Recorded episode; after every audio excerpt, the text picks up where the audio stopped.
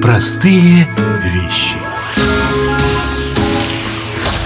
Всем привет, это подкаст «Вести Воронеж» и я, Оксана Сильверстова. Простые вещи с вами. И вопрос такой, а знакомо ли вам состояние, когда вот, допустим, ссора, и вы приводите какие-то доводы в свою защиту, а вам на белом глазу отвечают, что ничего такого не было. А вы начинаете доказывать, что-то аргументировать, еще что-то, какие-то слова приводите, но вот с той стороны, как с гуся вода. Ваши проблемы, это ваша паранойя, а с ним все в порядке. И ты знаешь, что ну все не так. Но почему-то начинаешь в этом сомневаться. С одной стороны, ловишь себя на мысли, ну не сумасшедшая же, ну не дура. И оказывается, оказывается, это достаточно частое явление, и ему даже в психологии специальное название придумали. И подробности узнаем у психолога Ольги Гонтарь. Рада приветствовать вас в этой студии. Здравствуйте, Ольга. Доброе утро, доброе утро, Ксюш, доброе утро, уважаемые радиослушатели. Мне кажется, вот то, что в вступлении я говорила, я немного волновалась, меня эта тема каждый раз задевает. Понятно было, как вам кажется? Ну как тут не задеться, действительно, а, потому что речь идет о некоторой форме психологической манипуляции. Ведь газлайтинг, как известно, это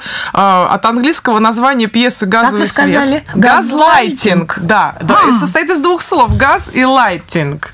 И форма психологического такого некоторого насилия, у которой цель заставить человека сомневаться в адекватности своего восприятия действительности. Вот, вот это вот происходит что-то, что-то похожее. Да, некоторые манипуляции, которые которые, по сути, э, призваны вот выставить человека таким, ну, немного ненормальным, неадекватным. Пьеса эта написана была в США в 40-х годах. Там муж э, и жена живут в доме, в котором муж ищет сокровища родственницы этой, собственно, супруги. И чтобы этими сокровищами завладеть, ему попутно надо свести жену потихонечку с ума. Она женщина импульсивная, впечатлительная. Вот он потихонечку, это викторианская эпоха, в то время помещения освещались с помощью газовых рожков. Каждый вечер он укручивает немножечко свет, и когда они сверяются с женой, он говорит, что нет, свет по-прежнему яркий. Вот это вот газлайт, это произошло оттуда. И жена постоянно слышит какие-то шорохи, потому что муж ищет драгоценности. Пьеса это была таким ярким примером и легла в основу вот этого термина. Вот вы какие-то говорите про какие-то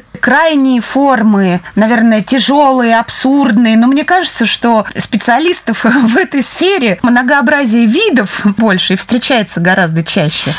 А если говорить про обычную жизнь, ну, такие очень простые вещи. Просто мы же э, близким людям, как правило, это с близкими людьми эти сложности возникают. Мы им очень доверяем. И вот я говорю своей подружке, слушай, там, Даш, ты вчера что-то подкатывала к моему. Например? Например, да? Там, а она такая, не было ничего такого. Абсолютно.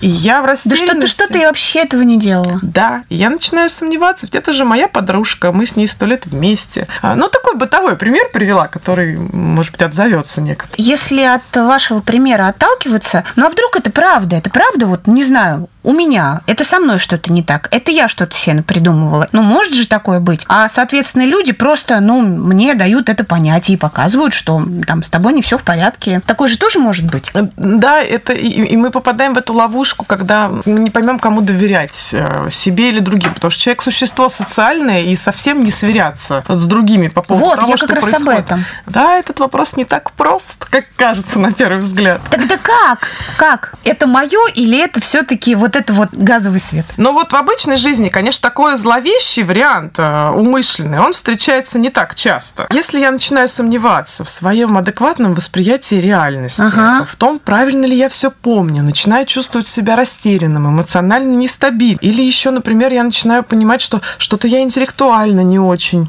что-то я не тяну ситуацию, сложно анализирую. Или там, например, очень часто гендерная разница, возрастная разница используется для газлайтинга газлайтинга. То есть, ну, как, как бы вам, женщинам, не понять, например. Какая-то профессиональная или физиологическая некомпетентность используется. Основное, к чему оппонирует газлайтер, он отрицает чувства и факты. Нет тебе, дорогая, кажется, свет яркий, и ты что-то какая-то стала нервная, пойди поспи.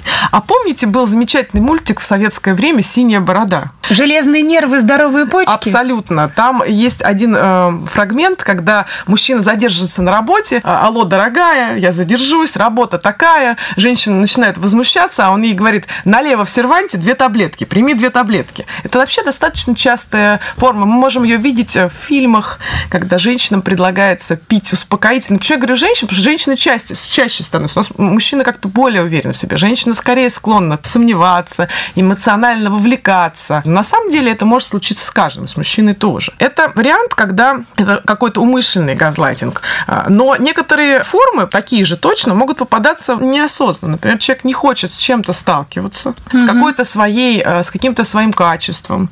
Ну, как, например, та подруга. Мы не знаем, на самом деле, осознавала ли она, э, если мы рассматриваем версию, что она флиртует со всеми на прополу, осознает ли она свое. Может быть, ей за это стыдно и неловко. И тогда она будет отрицать это не для того, чтобы вас свести с ума, а для того, чтобы просто не прикасаться к тому своему поведению, которое в глубине души она считает неправильным. Вот это как вы глубоко копнули. К сожалению, в нас у всех есть неприятные черты, с которыми нам сталкиваться не нравится, и в присутствии близких в том числе. А когда не нравится сталкиваться с этим неприятным близким, если я попадаю в ту ловушку, о которой вы говорили, когда эти вопросы возникают, что все ли со мной в порядке, как дальше? Здорово бывает заметить что-то неладное, и, конечно, люди не уверены в себе в эту ситуацию попадают чаще. Все-таки, конечно, прислушиваться к себе. И как? Например, бывает чувство, оно редко, редко-редко у кого стерто. Вот это ощущение, что что-то не то, что-то не так. Его очень сложно поймать за хвост, как-то назвать, но оно обязательно есть. И вот, к сожалению, многие из нас этому своему нехорошо не доверяют. Угу.